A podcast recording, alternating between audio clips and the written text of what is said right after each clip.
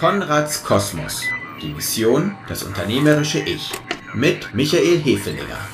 Mission Control, ready for takeoff. T-minus 30 seconds. Also die Frage, was macht das unternehmerische Ich aus? Das ist für mich einmal der unternehmerische Spirit.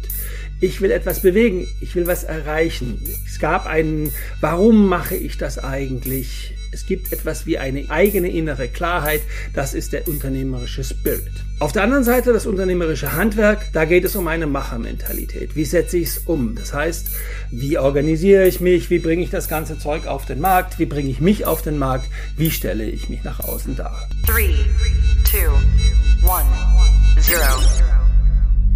0.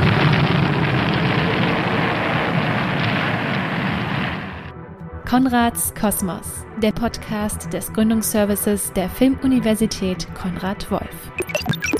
Wir, das sind Skanda und Charlotte, sprechen in der heutigen Episode mit dem Unternehmens- und Gründungsberater Michael Häfelinger über das Thema das unternehmerische Ich. Du studierst, bereitest dich auf deinen Abschluss vor oder hast diesen gerade in der Tasche. Du willst dabei zeigen, was du kannst und willst richtig durchstarten, weißt aber nicht genau wie, wie ihr euer unternehmerisches Ich findet. Das verrät Michael heute im Podcast und gibt euch dafür viele hilfreiche Tipps an die Hand. Also, los geht's!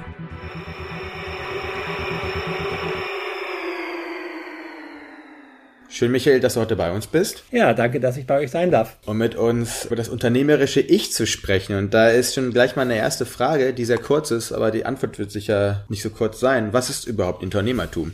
Ja, Unternehmertum heißt zunächst einmal, etwas unternehmen zu wollen. Das heißt, mit Lust dabei zu sein, etwas, was ich kann, anderen zuteil werden zu lassen. Und das ist, glaube ich, für mich die Grundlage dessen, was dann äh, am Ende das, was jetzt ja auch der Titel der Veranstaltung ist, einmal den unternehmerischen Spirit ausmacht, nämlich das, dass ich etwas bewegen und erreichen will. Ich will was besser machen als das, was ich bisher in meiner Umgebung erlebt habe.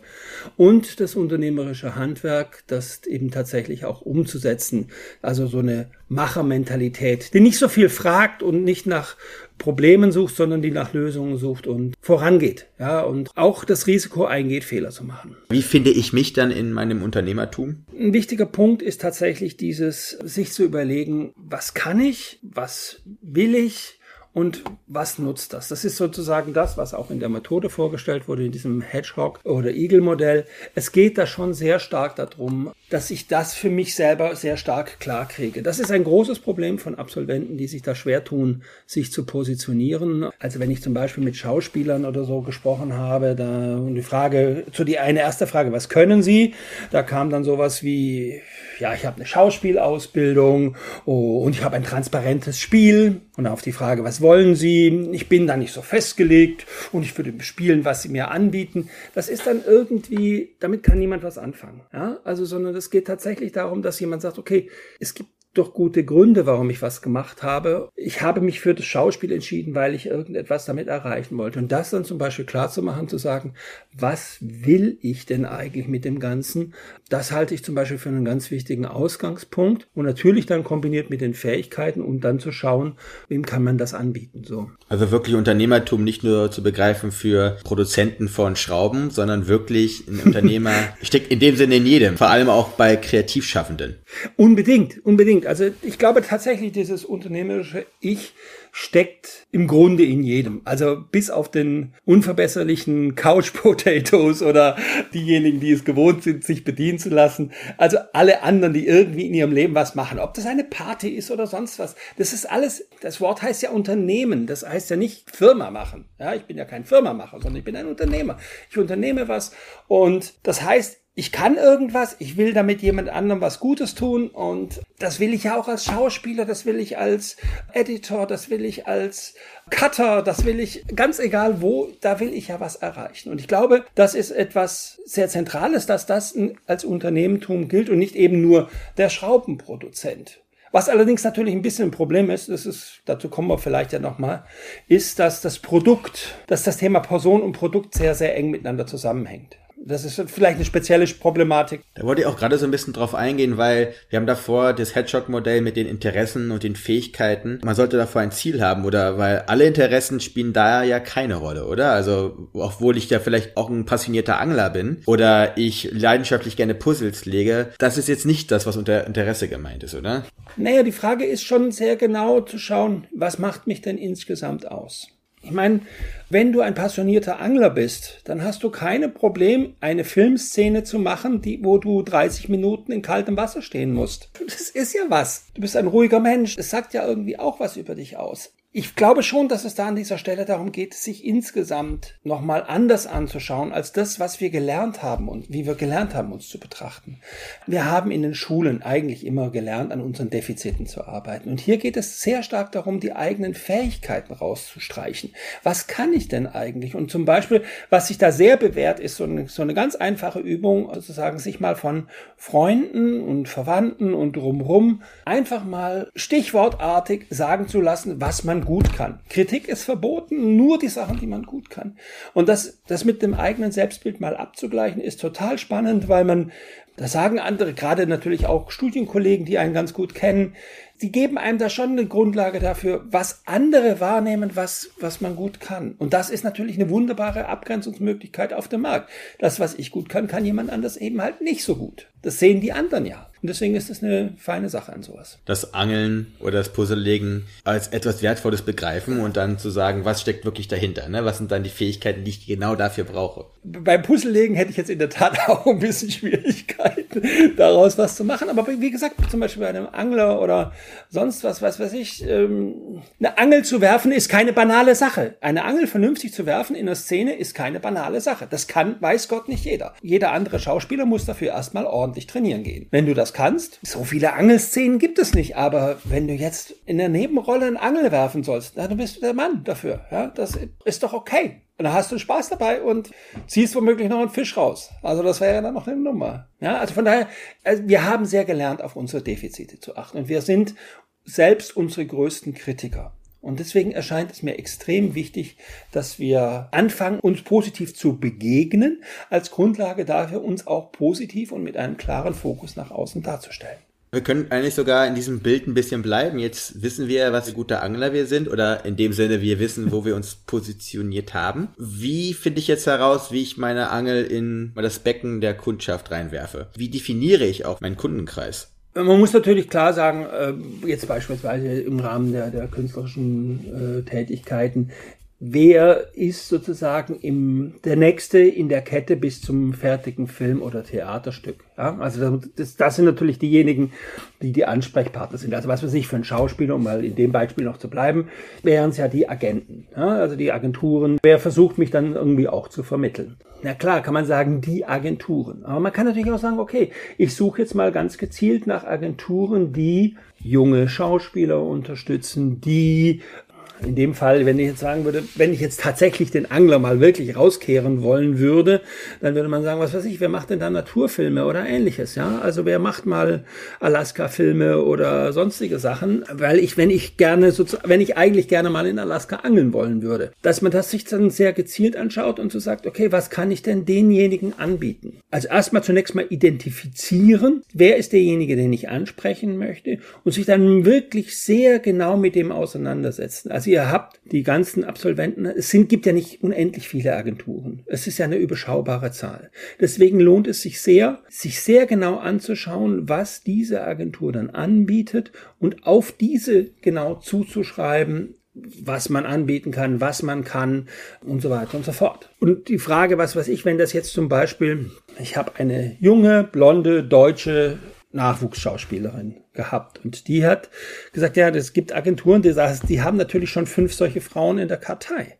Dann muss man sich sehr genau überlegen, wenn ich da jetzt auch noch rein möchte in diese Kartei, was kann ich denn besonders? Und in ihrem Fall war das dann zum Beispiel so, dass sie über Kampfsport kam und sagte, was weiß ich, ich sehe zwar aus wie ein kleines blondes Mädchen, aber ich kann Kampfsport. Und zwar richtig. Damit konnte sie schon ordentlich punkten, ja, für, für Filme aller Krimis jedweder Art. Wichtig ist zu schauen, wo drückt denn dann den die Agentur der Schuh. Ne? Also die Agentur, wo platzieren die denn Was für Produktionen, Produktionsfirmen versorgen die denn mit Schauspielern? Was machen diese Produktionsfirmen für Filme? Sind das jetzt norddeutsche Heimatklamotten? Dann bin ich mit meinem bayerischen Dialekt vielleicht mal interessant als Tourist oder sonst was.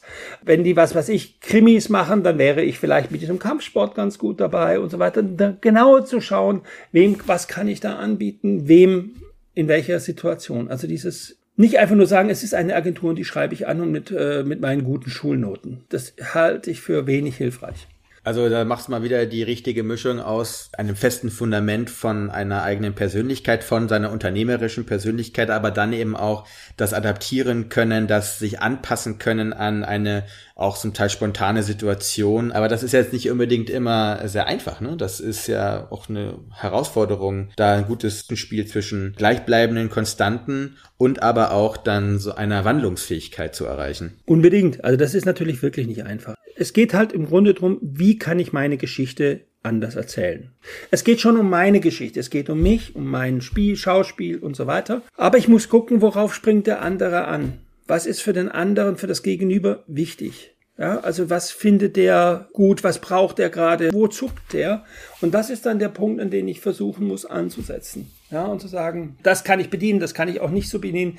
Und ich muss auch nicht von mir erwarten, dass jedes Gespräch oder jedes, jede Bewerbung zu einem Erfolg wird, weil das ist das, was ich vorher sagte mit dem Person und Produkt das, was ich anbiete, das, was ich jetzt als Schauspieler, als Autor oder sonst was anbiete, ist dem Grunde nach eine Dienstleistung. Und wenn das abgelehnt wird, dann ist eine Dienstleistung abgelehnt worden und nicht ich als Person. Und das ist etwas, was natürlich bei einer personenbezogenen Dienstleistung immer so ein bisschen schwerfällt, aber davon darf man sich nicht demotivieren lassen, dass jetzt, dass das eben zum Beispiel ein norddeutscher Film werden soll und ich einen bayerischen Akzent habe. Dann ist doch das nicht schlimm, dass ich jetzt nicht genommen werde. Das muss ich dann irgendwann für mich selber auch nochmal abstreifen. Wir hatten ja das gerade schon so ein bisschen angesprochen. Das unternehmerische Ich kann sich auch im Laufe verändern. Ne? Unbedingt. Das unternehmerische Ich wächst. Das unternehmerische Ich reift. Es wird aus den Markterfahrungen lernen. Das ist bei jedem Unternehmen so, bei jeder Dienstleistung. Wir überlegen uns, was weiß, weiß der Henker etwas, was, was man sich auf die eigene Webseite schreibt.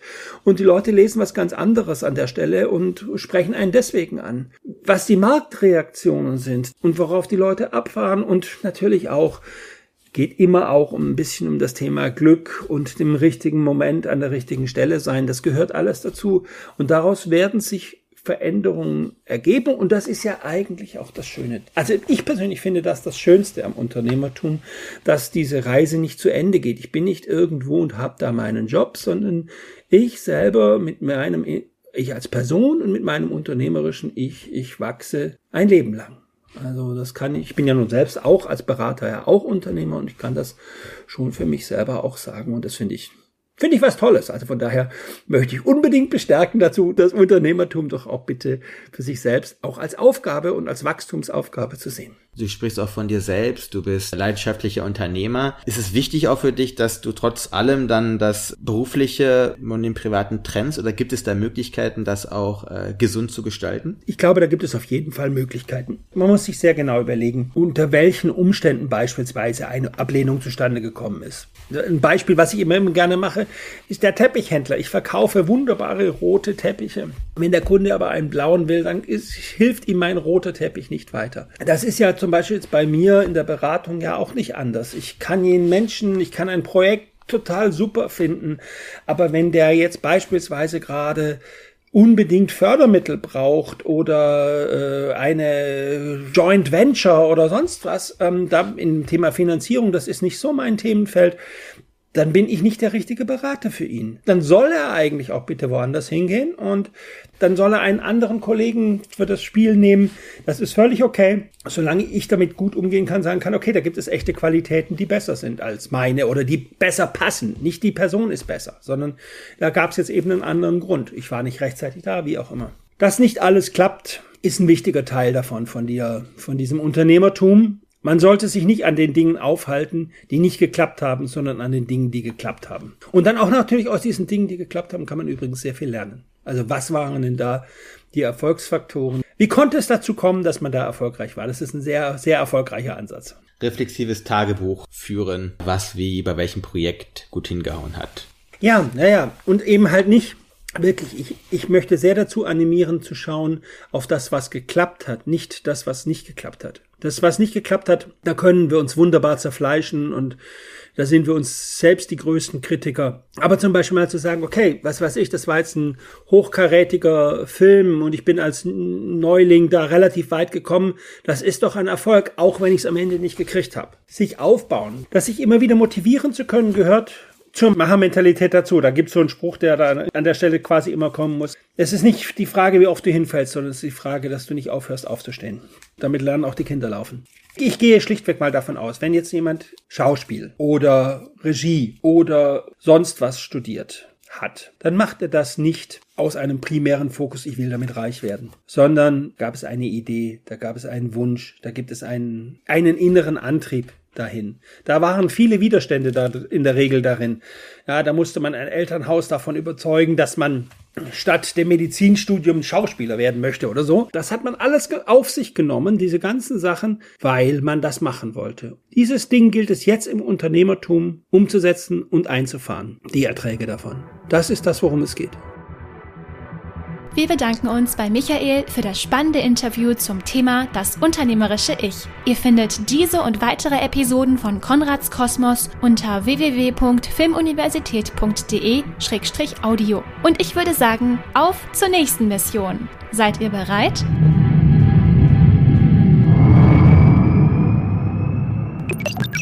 Gefördert durch das Bundesministerium für Wirtschaft und Energie im Rahmen von Exist.